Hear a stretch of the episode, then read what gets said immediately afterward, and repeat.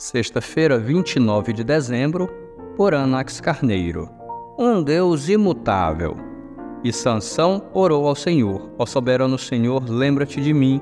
Ó Deus, eu te suplico, dá-me forças mais uma vez e faze com que eu me vingue dos filisteus por causa dos meus dois olhos.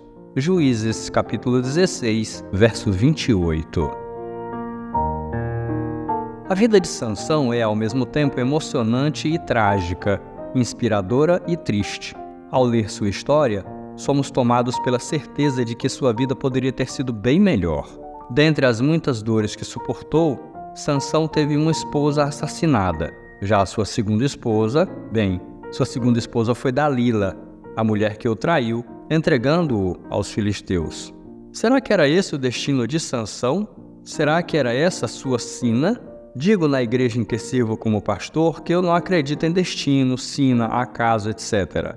Na vida, você e eu temos duas coisas: escolhas e consequências. Fazemos escolhas, tomamos decisões, optamos por caminhos e depois lidamos com as consequências.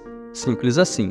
Sansão fez ao longo de sua vida muitas escolhas ruins. Ele parece-me um homem muito infantil. Embora tenha sido consagrado a Deus desde o ventre de sua mãe, quase sempre agiu de forma imprudente e irresponsável. Mas mesmo em uma vida tão instável, a graça de Deus é imutável. O Senhor teve, como lemos em Juízes 16, compaixão de Sansão, usando-o no fim de sua vida para a sua glória. Assim, o Nazireu entrou na galeria dos heróis da fé de Hebreus 11.